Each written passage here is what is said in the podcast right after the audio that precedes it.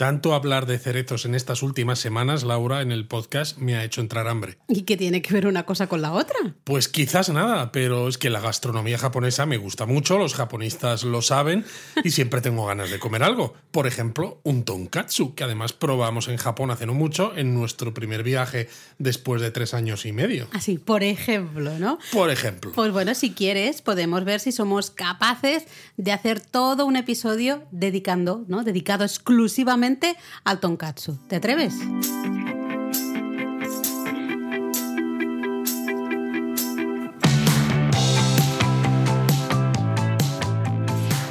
Bienvenidos a Japonesamente. Un podcast sobre cultura japonesa de Lexus producido por Japonismo.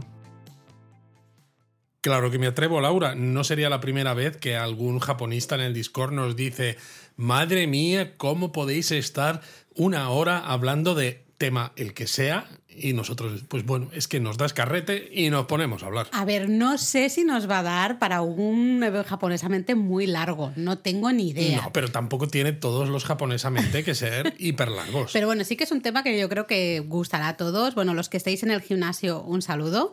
Eh, vamos a estar aquí un ratito hablando de comida deliciosa. Quizás mejor escucharlo después de tener el estómago lleno, por si las moscas, que luego no queremos quejas. Pero oye, esto del tonkatsu, ¿qué es, Luis? A ver, ¿cómo lo podríamos definir así de manera fácil? Pues es el ton y el katsu. Ok.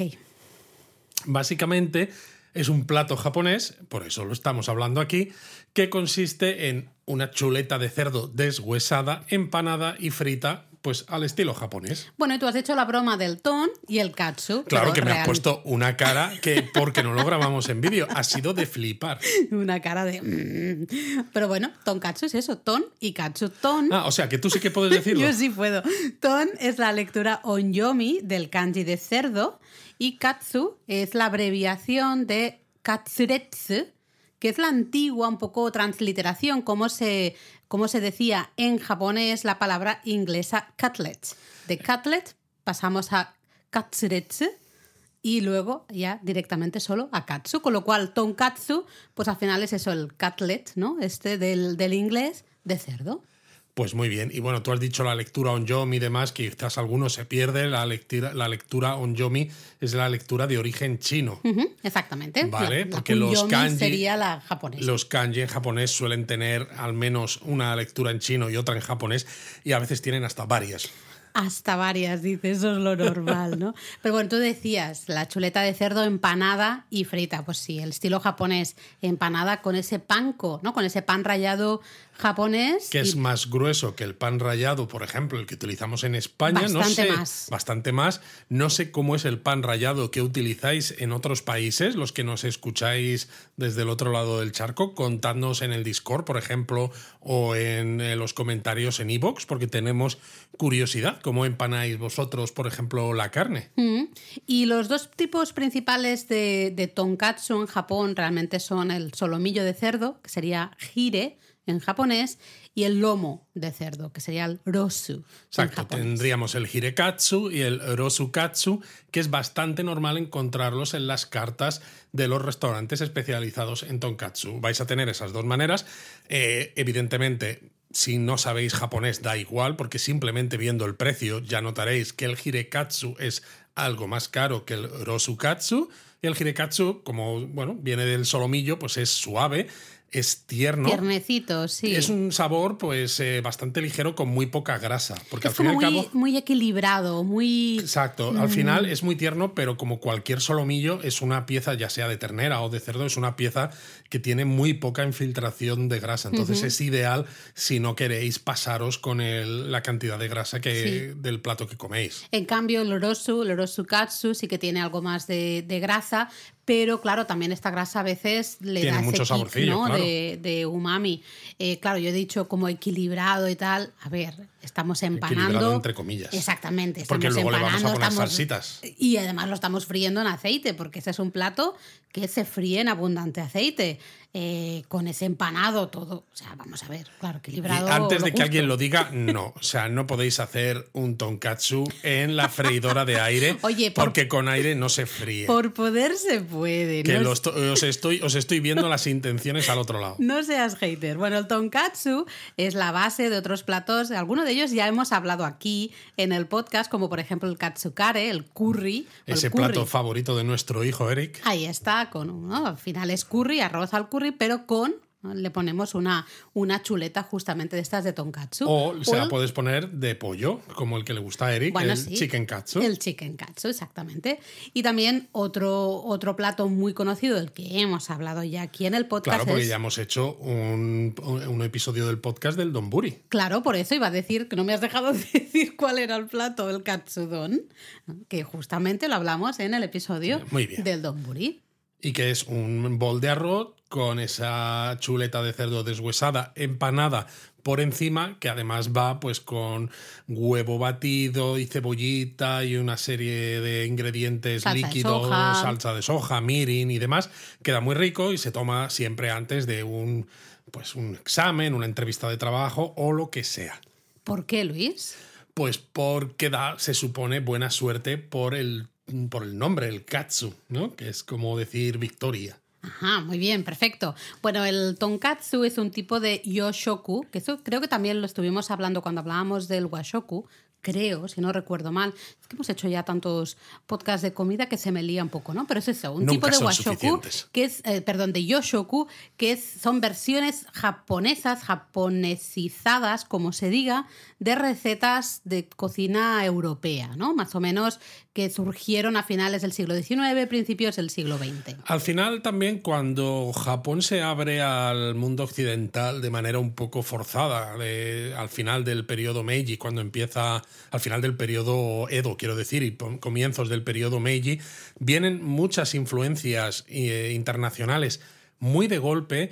Y entonces al final eh, todas estas influencias gastronómicas es un poco de donde surge este yoshoku, ¿no? Esta cocina occidental. La cuestión, para que tengáis en mente de todas maneras, es que claro, de aquello han pasado más de 150 años y muchos de esos platos, el ramen, por ejemplo, o este mismo tonkatsu, son platos japoneses hoy en día por derecho propio, igual que otros. Eh, lo que, por eso se han adaptado al gusto japonés Sí, totalmente. lo que pasa es que, por ejemplo, el, tonkatsu, si quieres podemos hablar un poco de historia justamente ahora, ¿no? Vale. Pero es justo de finales de- del siglo XIX, es decir, finales del periodo Edo o comienzos del periodo. Meiji. El ramen, en cambio, sí que es un poquito anterior, ¿no? Y digamos también por el origen, porque aquí estamos, aquí estamos en un momento, que esto sí que lo hemos hablado en muchas ocasiones en el podcast, ese momento de eh, llegan las influencias, pero occidentales. No miramos a Asia, no miramos a China, de la que hemos sacado muchas cosas. Hemos sacado el ramen, las gyozas, ¿no? Y luego el arroz frito, hay un montón de historias ahí.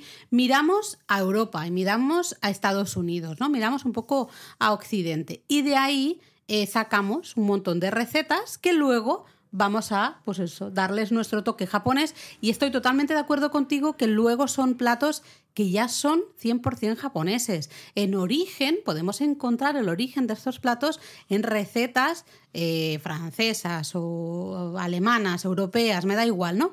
Pero realmente en la actualidad son platos típicamente japoneses, son platos Exacto. ya 100% japoneses. Sí, y, y ningún japonés yo creo que vaya a considerar que no es un plato propio, un plato de, su, de su gastronomía. Y a medida que pasen los años, pues supongo que seguirá también evolucionando dentro de lo que cabe y incorporándose a otros, a otros Sí, platos, por porque eso- al final es muy versátil. Por eso yo creo que lo del yoshoku eh, lo podríamos definir más como platos de origen. ¿No? Eh, occidental, Sí, de origen eso. extranjero, pero que luego ya han entrado a formar parte del recetario japonés. Totalmente. A lo mejor algún día podríamos hacer algún episodio hablando del Yoshoku para Pues me- ver cuáles son todas estas influencias gastronómicas occidentales en la cocina japonesa. Me parece una ideaza, me parece muy buena idea porque hay muchos platos, eh, ejemplos de este yoshoku que hoy en día forman parte de las recetas, ¿no? Del- de, lo que encontramos en los restaurantes japoneses cuando viajamos a Japón y podría ser súper interesante. Así que apuntado queda. Pero hablemos un poquito del tonkatsu. Bueno, el tonkatsu, eh, hecho con cerdo, se creó, por ejemplo, la primera vez que se hizo en Japón fue en el año 1899. Era un restaurante que servía comida, como no, de estilo europeo, se llamaba Rengatei y estaba en Tokio se llama Rengate Luis, porque ¿cómo te quedas si te digo que sigue existiendo este restaurante y sigue sirviendo su tonkatsu? Me quedo muerto, Laura. Te quedas muerto, ¿a que sí? Eh, pues sí, señor, el, primer tonkatsu realmente fue servido en este restaurante, en Rengatei, por Motojiro Kida. Y de hecho, él basó el plato en la bueno, lo que era el entrecot de, vaca, de, vacuno francés, que al final era, pero en este caso, chuleta de ternera cubierta con pan rallado y frita en mantequilla. Lógicamente era de origen francés y cambió, eh, como el sabor era muy fuerte, se inspiró en la fritura de la tempura, cambió la mantequilla por aceite y consiguió que la carne quedase más crujiente, el exterior y más suave, que gustaba más a los japoneses y además cambió la ternera por cortes de cerdo, que era comparativamente más barato. Y de ahí el nombre, ¿no? Al final, tonkatsu, sin duda alguna, ese cutlet, ¿no? La chuleta al final, pero de cerdo. ¿eh? Eso fue una decisión interesante, fue una decisión también valiente, porque estamos en una época, hemos dicho 1899, ¿no? Sí. Eh, estamos en una época en que la comida occidental todavía no era muy popular. Japón acababa de, entre comillas, abrirse al extranjero. Pensad que hasta 1868 la gran mayoría de japoneses eran vegetarianos, habían sido vegetarianos, teníamos ese precepto budista de no comer carne. Eh, de hecho, se usó la figura del emperador para animar a la población a, empezar a comer. Sobre todo. Exactamente, ¿no? Carne roja especialmente, porque se pensaba que eso iría muy bien para el físico, para el desarrollo. Y que, les haría a los japoneses más parecidos a los occidentales, que entonces era a lo que querían parecerse. Los japoneses de, en, en aquellos primeros momentos del periodo Meiji, lo último que querían era seguir siendo feudales y parecidos a los asiáticos que ellos habían visto que había sido un desastre, ¿no? Ellos querían ser, parecidos a los occidentales. Pero lo curioso es que la gente, el pueblo, ¿no? Por decirlo así de alguna manera, eh, aunque se, quitó esta prohibición de comer carne, realmente vimos que muchos japoneses como que les costó dar el paso de comenzar a probar platos occidentales. Eran bastante reacios. ¿no? Sí, pero lo curioso además es que el consumo de carne se usó con fines patrióticos también. En la guerra, por ejemplo, sino-japonesa, 1894, y la eh, guerra ruso-japonesa de 1904. ¿no? La idea es, consumiendo carne, vamos a tener un ejército más potente y esto es lo que nos hace victoriosos frente a esos otros ejércitos que, bueno, pues no son iguales. Y fue un poco esto, gracias a, a esto justamente, que sí que el tonkatsu empezó a funcionar, ¿no? Fue un poco una decisión, decíamos, valiente por esa situación de que todavía la, la, población no estaba muy abierta a probar comida extranjera, pero fue justo en un momento importante ¿no? de, de la historia. Pero una pregunta, Luis, ¿tú sabes por qué en la actualidad y bueno, ya desde ese primer tonkatsu que sirvió el restaurante Arengatei en 1899, el tonkatsu se sirve tradicionalmente con repollo o col rallada. ¿Tú sabes por qué? Pues no lo sé, Laura. ¿Te lo cuento? Venga, cuéntamelo. Pues en el plato así original en el que se basaba el restaurante, normalmente había como de acompañamiento algunas verduras cocidas, ¿no? Pero en este restaurante vieron que esto les suponía demasiado trabajo y el, el chef decidió, oye, que iban a cortar repollo, así cortado, ¿no? Muy rayado muy finamente, porque eso era muy fácil de preparar, muy fácil de dejar especialmente preparado. Se puede hacer antes de abrir el restaurante, en ese prep work, ¿no? Y, dijo, vamos a dejarlo de las verduras cocidas, que aquí esto como acompañamiento de la carne no, va a funcionar. Y en cambio vamos a poner este repollo así rayadito, que encima menos problema en la cocina. Bueno, luego también, por ejemplo, este señor Motojiro Kida eh, dijo, bueno, ¿cómo se sirve este tipo de platos en esos restaurantes franceses y demás? Pues lógicamente con pan, ¿no? Una buena baguette francesa, estupendo. Pero claro, eh, a sus clientes les resultaba difícil cortar trozos de pan con cuchillo y tenedor acostumbrados a los palillos, ¿no? Una cosa es tomar la referencia de un plato occidental y otra cosa es cambiar, ¿no? Totalmente la manera de utilizar los utensilios en la mesa para los japoneses y más en aquel momento que estaba todo muy reciente. Entonces empezó a servirles arroz que es un acompañamiento hoy en, hoy en día que es estándar para cualquier tonkatsu. Qué fuerte. Y- Entonces, eso, ¿no? El, el tonkatsu hoy en día en un restaurante tienes tu chuleta de cerdo deshuesada, empanada, y vas a tener al lado un bol de arroz y al otro lado una bandejita, ¿no? Pues con su repollo rallado. Que, y, todo la sopa de miso. Y la sopa de miso. Y todo esto viene de aquellos primeros momentos de estas decisiones de este chef en este restaurante de Tokio. Y de ahí que digamos que al final decir, bueno, es una es la, la típica eh, pues, ternera empanada, ¿no? El origen, la inspiración es clarísimamente ese plato, pero es evidente que se ha japonesizado de una manera absoluta. De hecho, hoy en día se puede encontrar el gyukatsu, que sería quizás lo Sí. más parecido a ese filete de ternera empanado, ¿no? Aunque también, claro, con toques japoneses, porque sigue llevando panko, etcétera. Que Sigue sería, acompañado de arroz, Sigue de yendo sopa de miso, arroz, viene exacto. con salsitas japonesas. Exacto. Sería lo más parecido quizás a la- al típico escalope español o milanesa argentina. Mm. Pero bueno, eh, existe, pero aún así también está Con japonesizado. diferencias, ¿eh? Sí, sí. Y lo que decíamos, al final esto es. El resto es historia, ¿no? Porque es un plato que es muy consumido tanto en restaurantes, hay restaurantes especializados en tonkatsu, como en casa. En las casas japonesas también es un plato que se elabora más o menos fácil porque tienes, pues eso, ¿no? La, la proteína, digamos, la carne, tienes un poquito de esa, de esa col, esa verdura, Bueno, es que al el es arroz, eso, la son sopa de miso, perfecto. Son cosas muy comunes, porque sopa de miso cualquier casa japonesa las hace, ¿no? Cualquier casa japonesa tiene en la cocina una suihanki, una cocedera de arroz para utilizar el arroz eh, como sustituto de nuestro pan. Al final es el acompañamiento, ese hidrato de carbono de acompañamiento. Entonces realmente preparar tonkatsu en casa es un plato muy casero, nunca Y mejor es dicho. que es relativamente fácil. Podríamos hablar de cómo se prepara. A lo mejor podríamos hacer medio aquí receta ¿Qué me en podcast. contando? Pero yo antes quiero hacer una anotación, Luis, por, por tema de, de idioma. ¿eh? En general, a las carnes así empanadas y fritas, ya sean de cerdo, de ternera o hasta ¿no? de pollo, como tú decías antes, las llamamos en japonés katsu, ¿vale? Pero otras frituras, especialmente frituras de pescado, especialmente marisco, en japonés se va a llamar furai, del inglés fry. ¿vale? Claro, como el ebi furai, por ejemplo, Ebi que son fry. estos langostinos eh, que llevan esta cobertura y fritos. Exactamente, o el aji furai, muy típico, ¿no? El jurel frito. Y hay que también diferenciarlo Sí, de la tempura. Exacto, no hay que confundir el katsu o el furai con la tempura porque la tempura no se empana.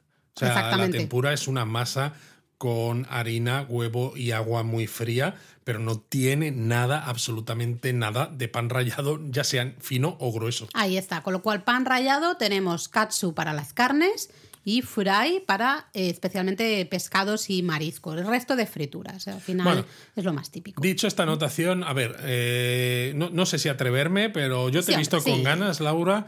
Vamos a aquí a hacer la, Va, la venga. receta. Normalmente yo digo a los japonistas, les digo lápiz y papel Ahí que está. vamos a apuntar. En este caso es, a ver, ¿tenéis los ingredientes a mano? ¿Estáis en la cocina? ¿Os habéis puesto el manos libres en el teléfono con el podcast y tenéis, por ejemplo, huevo, tenéis pan rallado y tenéis filete de cerdo? Harina. Harina y todas estas cosas.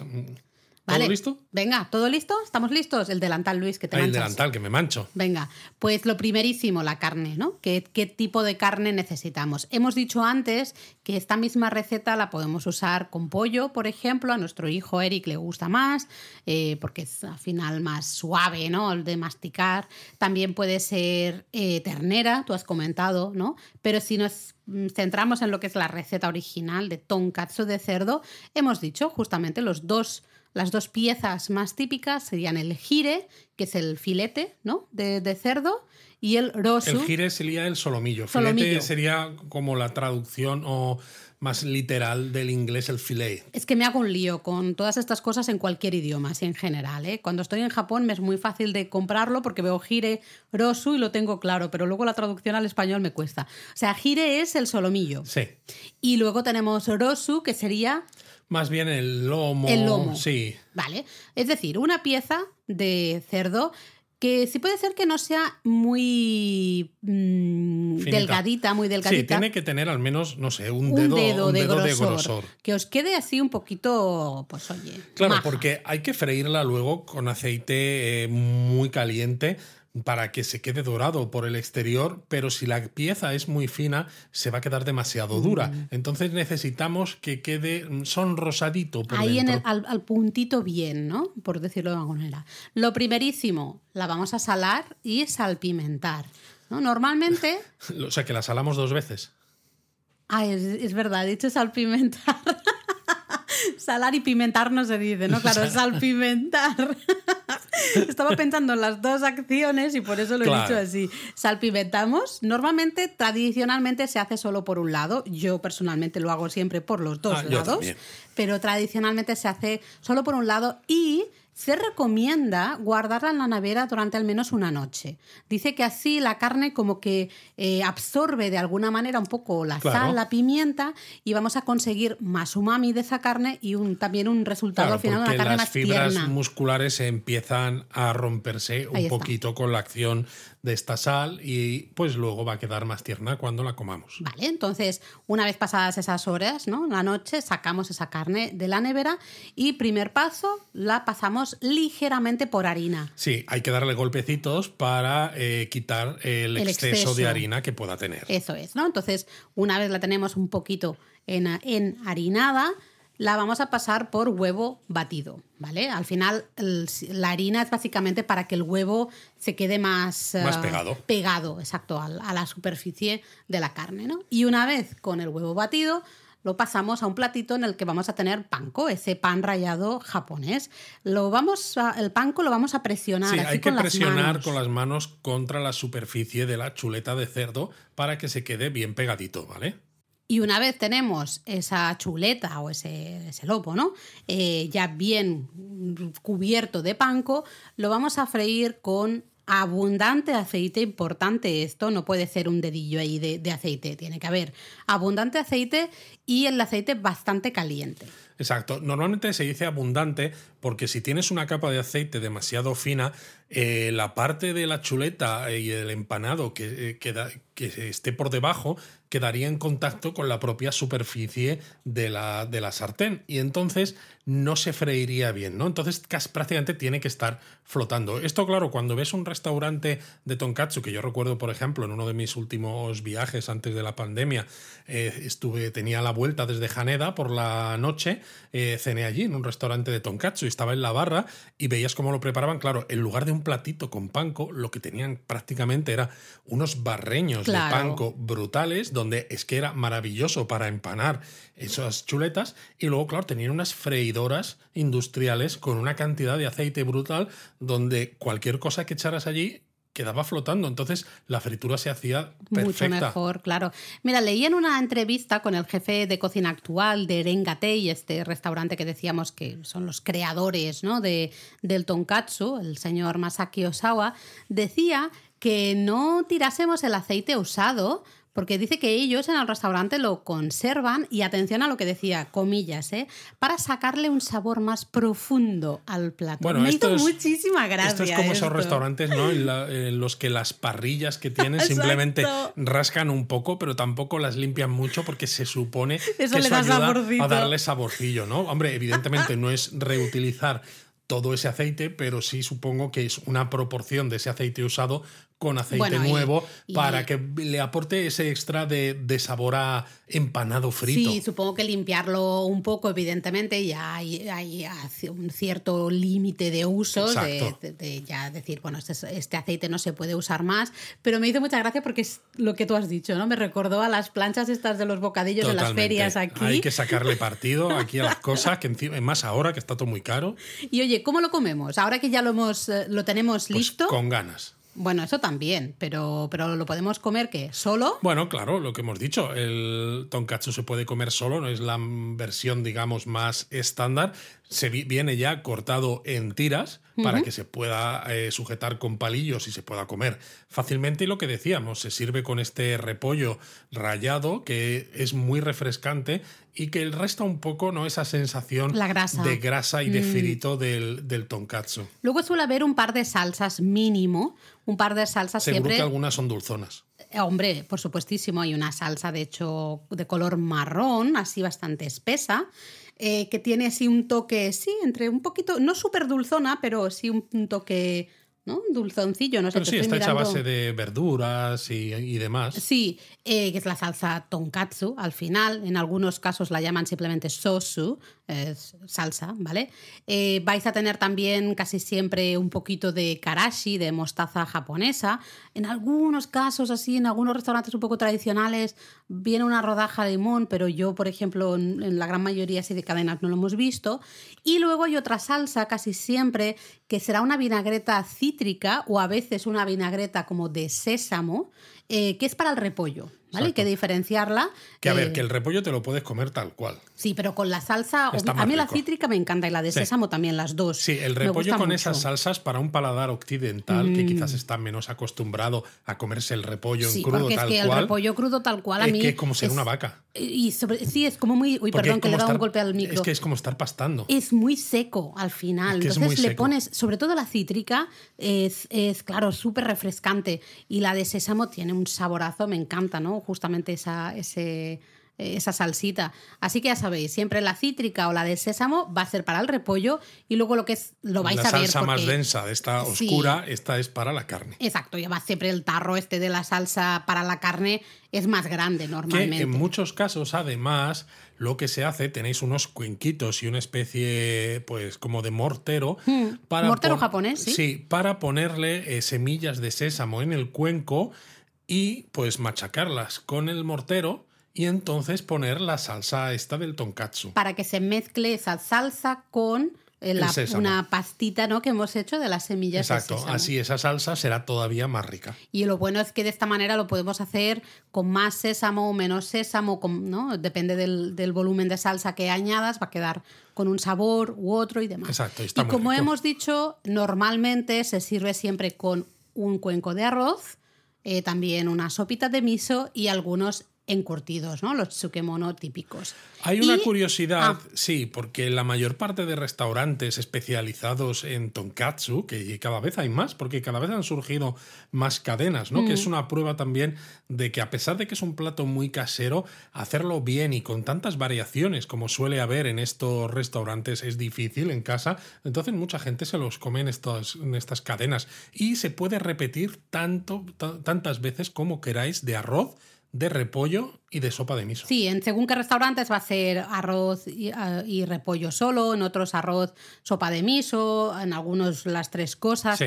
De carne no, carne no podemos Carne repetir no. tanto como queramos, pero del resto de complementos sí. Sí. Y lo interesante iba a decir yo, que es que se come con palillos. Claro. ¿Vale? Se va a comer con palillos, por eso lo que tú has dicho, de que la carne viene cortadita, normalmente en tiras, ¿no? Para que eh, puedas agarrarla bien con los palillos, morder y ir comiendo. Ir comiendo, efectivamente. ¿no? Esto es como se come solo, pero hemos dicho que el tonkatsu aparece en otros platos. Y es, esto es curioso de todas maneras, porque a pesar de ser un plato que aparece en un montón de platos, valga la redundancia, muy típicos de la gastronomía popular japonesa hoy en día, normalmente los restaurantes no suelen decir tengo tonkatsu y tengo todas sus variaciones. Cierto. ¿no? O estas variaciones de las que vamos a hablar ahora. Hmm. Las variaciones que se encuentran son diferentes, que luego si quieres ahora hablamos Sí. en un momento, porque el katsukare, por ejemplo, este curry japonés con tonkatsu, no lo encuentras en un restaurante de tonkatsu. El katsudon,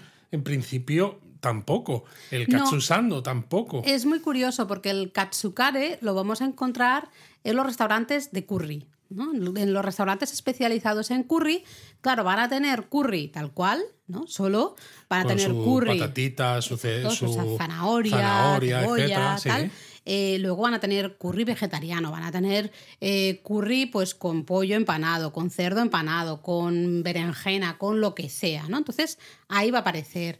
En los de eh, hay restaurantes especializados única y exclusivamente en katsudon, solo en este donburi en concreto, en el En el episodio de que hablábamos de los donburis, creo que dimos ahí algunos Sí, ejemplos justamente de katsudon. Alguna indicación, o si no, en curioso. el post de Don Buris que tenemos en japonismo.com. Pero es verdad que muchos restaurantes especializados en tonkatsu, que tú dices, pues es una elaboración que ya la tienen ¿no? Eh, Claro, controlada en cocina. Podrías hacer muchas más cosas, ¿no? Exactamente. Y no, básicamente lo que hacen es eh, variaciones de ese tonkatsu, pero no diferentes platos. No diferentes platos. De hecho, tampoco suelen tener el katsusando que yo decía, ¿no? Mm. Que es la abreviatura de, eh, bueno, pues de sando, de sándwich, y de katsu, ¿no? De este cerdo empanado Sí. eh, eh, y frito con abundante aceite. De hecho, aquí lo que añaden eh, son dos rebanadas del pan este tan tierno japonés, el shokupan, pan, Pan de de leche. leche. Los un- lo, lo untan con salsa tonkatsu, esta que hemos dicho antes.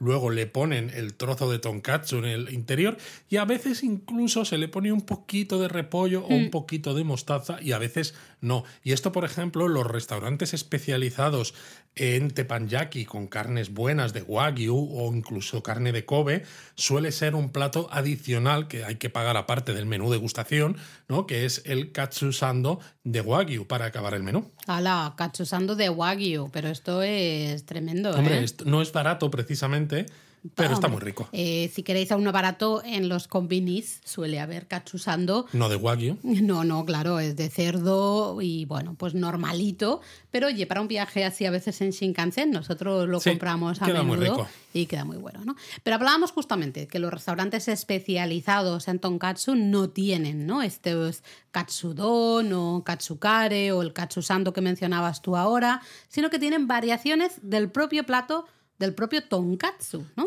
Tenemos el tonkatsu clásico, que es el que hemos hablado y hemos, hemos hasta os hemos dado la receta ahí de cómo se, se hacía. Muy fácil, la verdad, muy fácil. Pero luego, claro, hay restaurantes especializados que tú miras la carta y hay 3 millones de Hay un variaciones. montón, sí. Hay algunos que tienen, por ejemplo, con relleno de queso, otro relleno de hoja de shiso, entre Mm. Sí. diferentes capas de carne.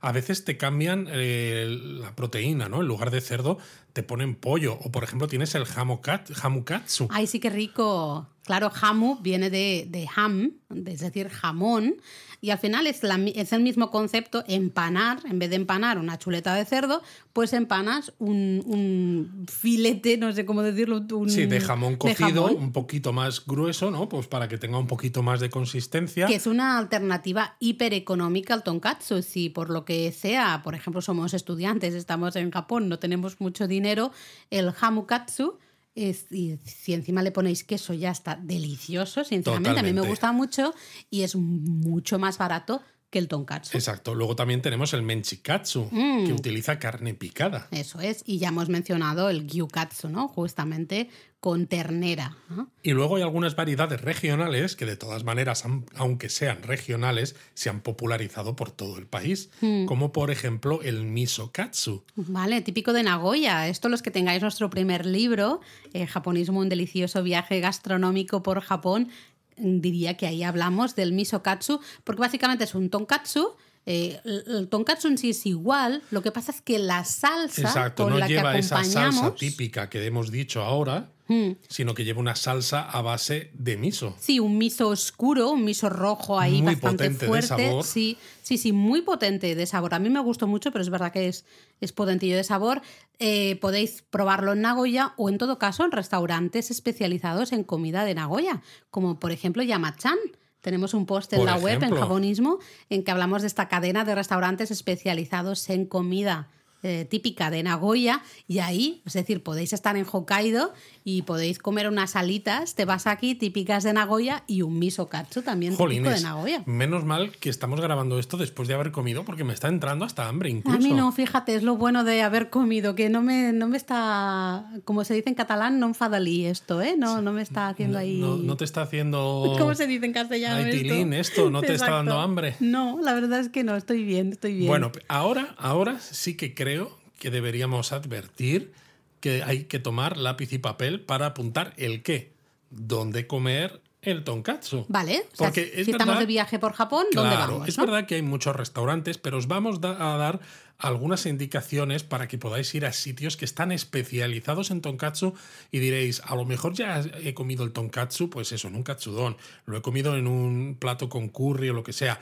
pero si queréis probar muchas de estas variedades, que quizás esto es por lo que también se, hacen, se han hecho populares, Mm. porque a lo mejor en casa la gente prepara el tonkatsu básico, ¿no? Pero a lo mejor no tiene tanto tiempo o ganas de empezar a poner capas, que si de ahora de shiso, ahora de queso, ahora de no sé qué. Dice, pues me voy al restaurante. Y es verdad que a veces, en muchos casos, hombre, sí que los japoneses tienen aceite porque preparan tempura, es un plato que se prepara Sí, también bastante claro. en casa, aunque evidentemente no al nivel eh, extra fino, ¿no? Extra maravilloso de los restaurantes especializados en tempura, pero se ve un poco el, kat- el tonkatsu como wow, ¿no? Todo el empanado ahí, como muy heavy, por decirlo de alguna manera. Entonces es casi, dices, casi prefiero ir al restaurante Claro. y así es como la excusa, ¿no? Estoy comiendo un poco más heavy, pero es que, claro, estoy en el restaurante, pues. eh, Claro, me tengo que llenar aquí bien. claro, a ver qué voy a hacer. Pues hombre, yo creo que habría que empezar por este restaurante que hemos mencionado es- antes, Rengatei, que es el lugar de nacimiento Supuestamente, de Tonkatsu. ¿no? Supuestamente. Ellos se anuncian así, como bueno, un lugar de y no nacimiento. solo lugar de nacimiento del Tonkatsu, sino también de la Omuraisu. La omuraisu, que es otro ejemplo de esto, de este yoshoku del que hablábamos al comienzo, ¿no? Estas recetas ya japonesas, pero de origen, ideas, ¿no? Conceptos de platos occidentales. La omuraisu viene de omu, viene de omelette, ¿no? de tortilla. Y raisu viene de arroz. Y es Pero la manera de hablar de platos de arroz de origen extranjero. Ahí está, que esa es la gracia, ¿eh? que quede bien claro que esto es un plato realmente de origen extranjero, aunque hoy este sí Es que es un plato japonés. hiper japonés, eh, madre Los mía. niños japoneses, vamos, les encanta. Y los mayores, ahora que se ha puesto de moda esa omuraisu que la cortas por en medio y se desparrama, Sí, se que a mí me da desparrama, mucho asco, lo siento mucho, Sí, no puedo al- con algún eso. amigo me ha contado que la ha probado y que es más de cara a la galería que de sabor, que no está tan rico como No, no, parece. no, no, yo es que no quiero probarlo, lo siento. Eh, me da muchísimo asco ahí cuando le dan con el cuchillito y hace bla, y baja ahí todo el- la tortilla, el huevo. Que está poco hecha, poco Me da cuajada. muchísimo exacto. asco, no puedo, ¿no? Pues bueno, ese es otro ejemplo de Yoshoku, así que apuntado a hacerse un japonesamente de Yoshoku, ¿no? Exacto. El caso es que Rengatei, este restaurante, ya hemos dicho, se fundó en 1895 en el barrio de Ginza, en Tokio, como restaurante francés. Y a pesar de los años que han pasado, sigue siendo uno de los sitios favoritos de los tokiotas para comer tonkatsu. Y fíjate, aquí sí que sirven katsusando. Qué curioso. De hecho, estuve mirando su página web cuando estaba preparando aquí el japonesamente y estuve mirando su página web, estuve mirando las fotos y tenía muy buena pinta este katsusando. Aparte del el tonkatsu, era un tonkatsu hiperclásico. Sí. Eh, súper clásico, tonkatsu clásico. Luego tienen algunas variaciones, depende un poco de los meses, de la temporada que vayamos, pero el katsusando tenía muy buena pinta, Luis. Yo Bueno, me lo pues apunté habrá que- para ir a probarlo. Habrá que ir a probarlo.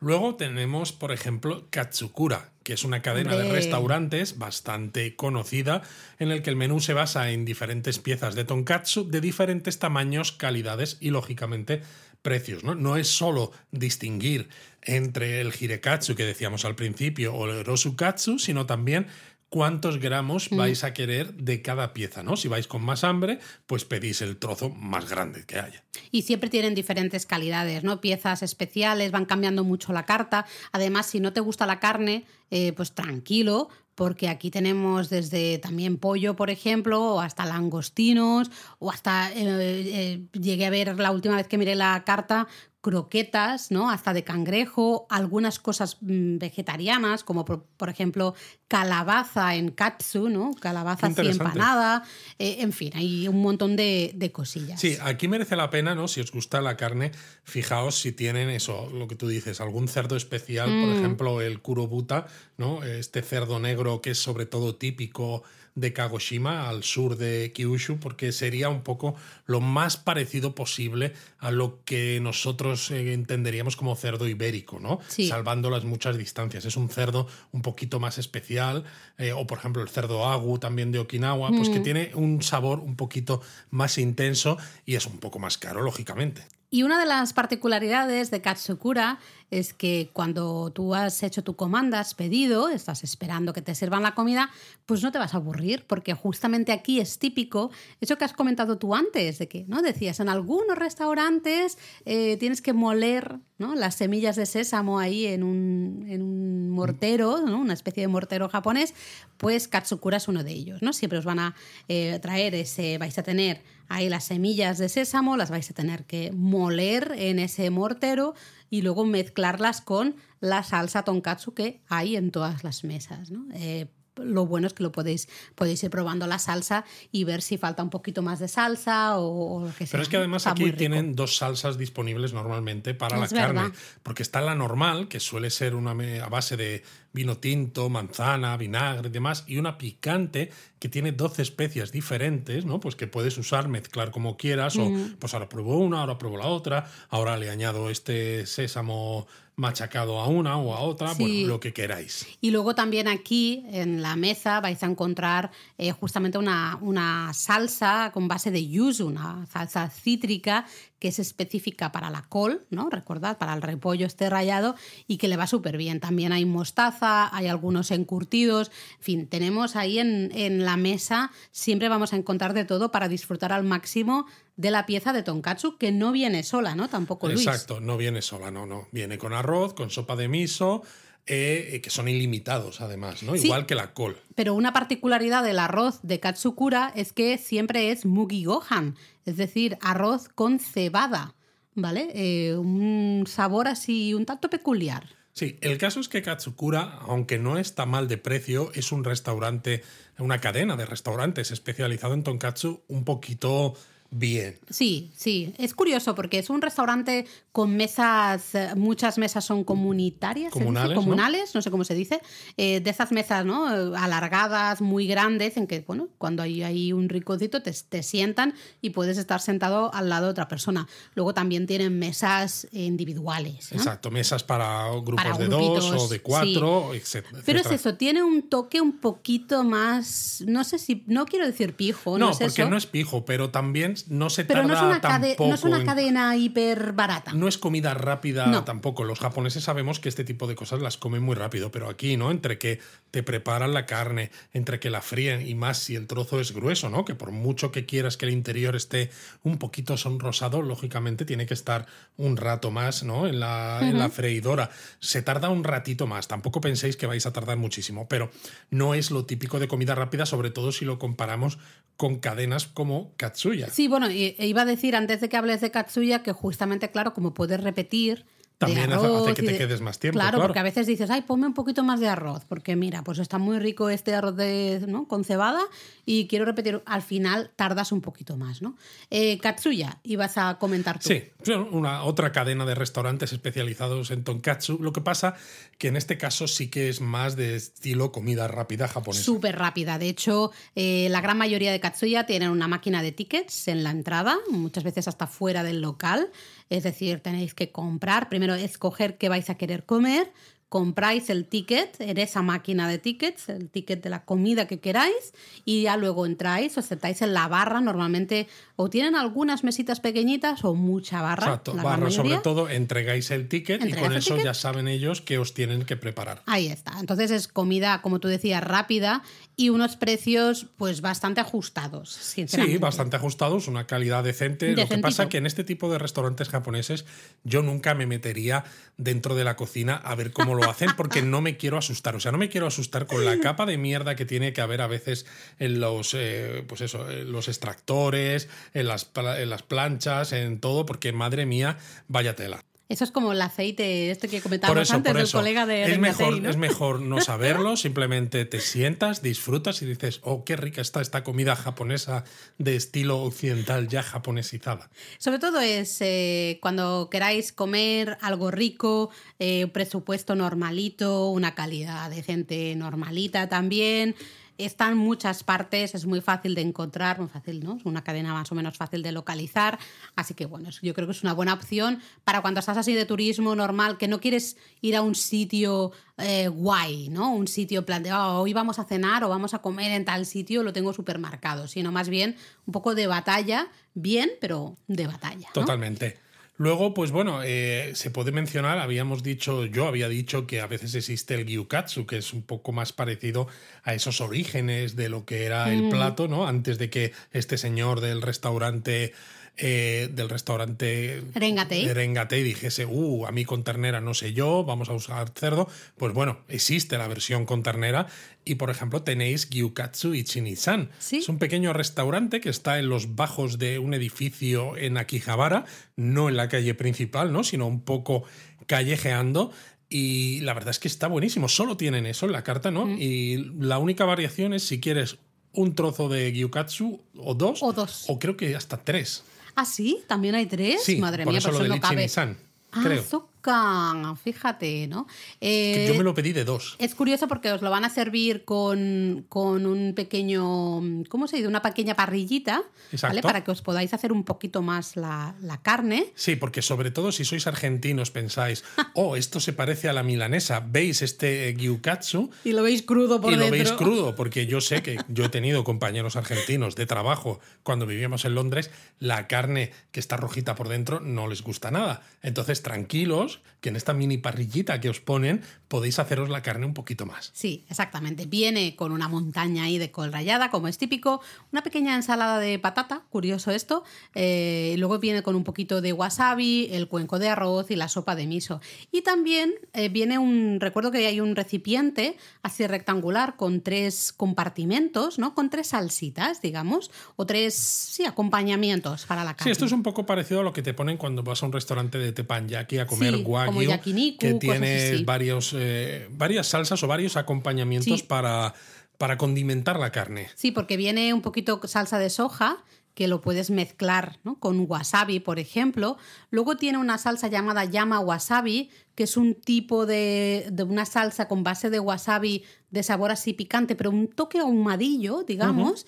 Eh, luego viene sal también y hasta también pequeños encurtidos que lo podemos, los podemos mezclar a la hora de, de comer la carne. Totalmente. Y luego hay otro sitio que lo tenía yo aquí apuntado para este viaje que hicimos en, en marzo de 2023, pero que no nos dio tiempo, que es Tonkatsu Isen. Anda, en Ueno. En Ueno. Sí, es un popular restaurante que está en esta de Tonkatsu, en esta zona de Ueno. Abrió en 1930, es decir, es otro de los clásicos y según explican en su web, Sí, sí, los cuéntanos esto, porque tiene leyenda el sitio Sí. y me mola mucho. en teoría es el sitio que inventó el Katsu Sando y lo inventaron en principio para su clientela femenina.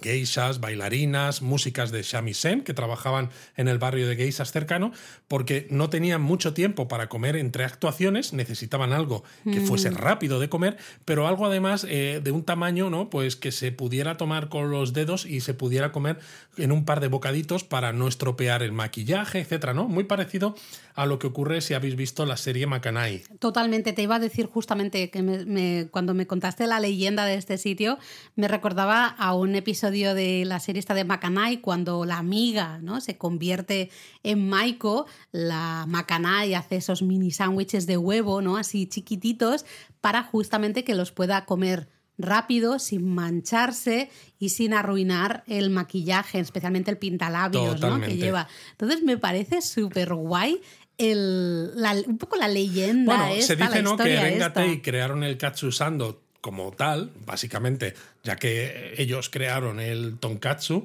pues oye, es que tal si lo ponemos entre dos panes, ¿no? Pero eh, Tonkatsu Isen creó la versión un poquito más refinada, con trozos más pequeños. Mm, eh, cortado, digamos, cortado ya, en cuadraditos. cuadraditos, precisamente Sí. para que sea mucho más fácil de comer y que no tengas pues que sujetarlo como un sándwich normal y corriente. De hecho, se anuncian como el katsu que puedes cortar con palillos, ¿no? Es en plan de, es que es todo súper suave, desde nuestro tonkatsu al, al katsusando, eh, así chiquitito, con ese pan de leche. Eh, me apetece muchísimo ir y ojalá en el siguiente viaje podamos ir allí y yo comerme ahí un katsusando, pues como si fuera una, bueno, música de shamisen. Totalmente. Y si queréis un katsu sando, en este caso no de tonkatsu, sino de gyukatsu, eh, pero de buena calidad. Por ejemplo, tenéis el Wagyu Mafia de. Cutlet Sandwich, que es un pequeño localito que está en Nakameguro, que básicamente lo único que sirven son eh, katsusando, ¿no? estos sándwiches de tonkatsu, pero eh, en lugar de cerdo utilizan Wagyu, es decir, ternera japonesa de las mayores calidades. ¿no? Tienen de raza Tajima, que son los más baratos, que es de donde sale luego el Kobe en algunos casos. Y luego, evidentemente, llegan hasta la carne de Kobe. Entonces, los más baratos te salen por unos 5.000 yenes, que el cambio hoy en día está bastante bien, con lo cual, bueno, es caro, pero se podría llegar a pagar. A ver, Luis, es caro porque nosotros fuimos porque queríamos probar ese Wagyu Sando. Tenéis fotos en la web, tenéis post en la web. Em, fuimos- Nosotros creo que probamos uno de Kobe Chateaubriand. Sí, sí, eh, pero pien- piensa que vienen cuatro cuadraditos Claro, son muy cuatro chiquititos. cuadraditos. Eso sí, el trozo de carne es Está grueso. bien, es grueso, eso es es mantequilla pura. Pero claro, dices 5.000 yenes. Eh, 5.000 estamos hablando barato. de unos que 40 euros, no sé ahora el quizás. cambio cómo está, ¿no? Pero bueno, no sé, 40, y al- 40 dólares, no sé, más Claro, o pero menos. es que los más caros pueden llegar a costar 50.000 yenes o más. Claro, Es una locura. claro, claro, pero es que ya el más barato ya es caro. O sea, imagínate Exacto. los Bueno, caros. imaginaos cómo fue que íbamos los tres con Eric. Estaba muy claro que cada uno se comía Un cuadradito de esos. un cuarto de este, de este sándwich y las caras que hubo parecía el juego del calamar a ver quién se comía ese cuarto cuadrante del sándwich de bueno yo le voy a pegar un mordisco bueno no sí eh, espera que, que mira para otro lado vamos a aprovechar Además es en plan de, vale, nos lo partimos entre los tres, pero eh, todo el mundo tiene que dar el bocado exacto. Exacto, el bocado un- perfecto, porque si no- uno es un bocado más grande, bueno, ya ahí ya tenemos problemas. Eh, estaba muy bueno, he de muy bueno decirlo, pero es que o sea no te enteras eh, no, o sea, yo pagar mm, 280 euros por un... Bueno, nosotros pagamos menos, 200, 180 euros creo que pagamos por esos cuatro trocitos. es algo que haces una vez en la vida dices vale lo ya quería está, probar. ya lo he hecho Tengo el recuerdo, estaba delicioso. Sinceramente, Luis, yo mm, creo que no repito. No, pero no repito porque es mucho dinero y sí está muy bueno, pero ya está, ya lo he probado y ya está. El pan estaba delicioso, tostadito ahí, la salsa estaba sí muy sí buena, porque la claro carne. todo se hace al momento Sí, sí, sí, estaba, mira, ahora sí que estoy salivando porque me acuerdo de ese Ajá, wagyu vaya, o sea que necesitabas un buen tonkatsu de wagyu eso era lo que necesitábamos para hacerte salivar Ojo, es que estaba muy rico. Pero bueno, mira, ese, para que ¿eh? dejes de salivar y de sufrir, pues también podéis comer este tonkatsu con, eh, en sándwich, lo hemos dicho. Eh, lo podéis encontrar en Convini y en las tiendas que hay en las estaciones de tren, Sí. que son muy populares porque te lo venden, te venden en unas cajitas. Está muy, bueno, queda muy muy pintón, la verdad, está Sí. rico y a veces se sale un poco de lo normal si ya estáis hartos, por ejemplo, de los sándwiches normales o estáis hartos de los onigiris y queréis pues algo un poquito O diferente. bueno, o simplemente combinar, ¿no? Unos sándwiches de huevo con unos sándwiches de tonkatsu, pues perfecto. Hay unas cajitas de las marca, de la marca Maizen, nosotros la compramos bastante. Luego también Mansei y Yoshikami, son tres marcas Eso es. que vais a ver mucho en los combini y en las, esas tiendecitas de las estaciones de tren que tú decías, ¿no? Em, están muy buenos, o sea, están buenos, están bien. A ver, hay algunos de combini que son un poquito, la carne está un poquito dura. Las cosas Bueno, lógicamente, porque Pero aunque esté preparado de, de esta misma mañana, pero al estar ahí un poco refrigerado, ¿no? Pues para que, que aguante, lógicamente no es como cuando está recién hecho. Pero los de estas marcas que hemos comprado, que son, no son los más baratos, pero evidentemente eh, tampoco son hiper caros, oye, pues están muy resultones. En este último viaje nos compramos ahí una cajita, compartimos entre los tres y, y estaban, la verdad, a mí me gustaron mucho, estaban muy ricos. Así que esa es una recomendación para presupuestos ajustados o en esos momentos que dices, me apetece picar algo, pero no quiero comer nada, ¿no? sí, o Pues no me quiero comprar el equiven típico, ¿no? Exacto. Entonces quizás con un katsusando me basta. Pues, Exacto, exacto. Y bueno, yo creo que más o menos hemos cubierto todo, ¿no, Luis? Yo creo que sí, ahora mismo me entran ganas de comerme un tonkatsu por tu culpa, Laura, pero bueno. O culpa mía, ¿no? bueno, culpa igual de... era culpa mía que yo quería hablar de, de Exacto, comida. has Sí, sido tú el sí, que has dicho que sí. querías hablar de comida. Y yo te he tendría, dicho, bueno, pues, tendría que haber pensado en otra cosa. eh, bueno, entonces, ¿quieres ir a comer tonkatsu o qué? Vámonos, vámonos rápido. Mátane. Mátane.